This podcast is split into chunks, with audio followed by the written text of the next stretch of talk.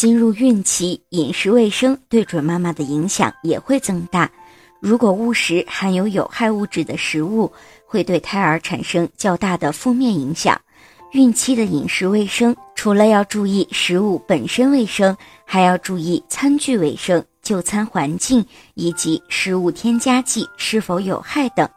一、蔬菜水果应该充分清洗干净，并且用水冲掉残留的洗洁精，必要的时候可以放入清水浸泡一下。去除表面的农药或者是洗洁精残留，水果应该去皮后再食用，以避免农药对胎儿造成伤害。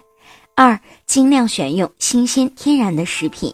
避免食用含有食品添加剂、色素、防腐剂等食物的食品，例如尽量饮用白开水，避免饮用各种含咖啡因的饮品以及可乐型的饮料。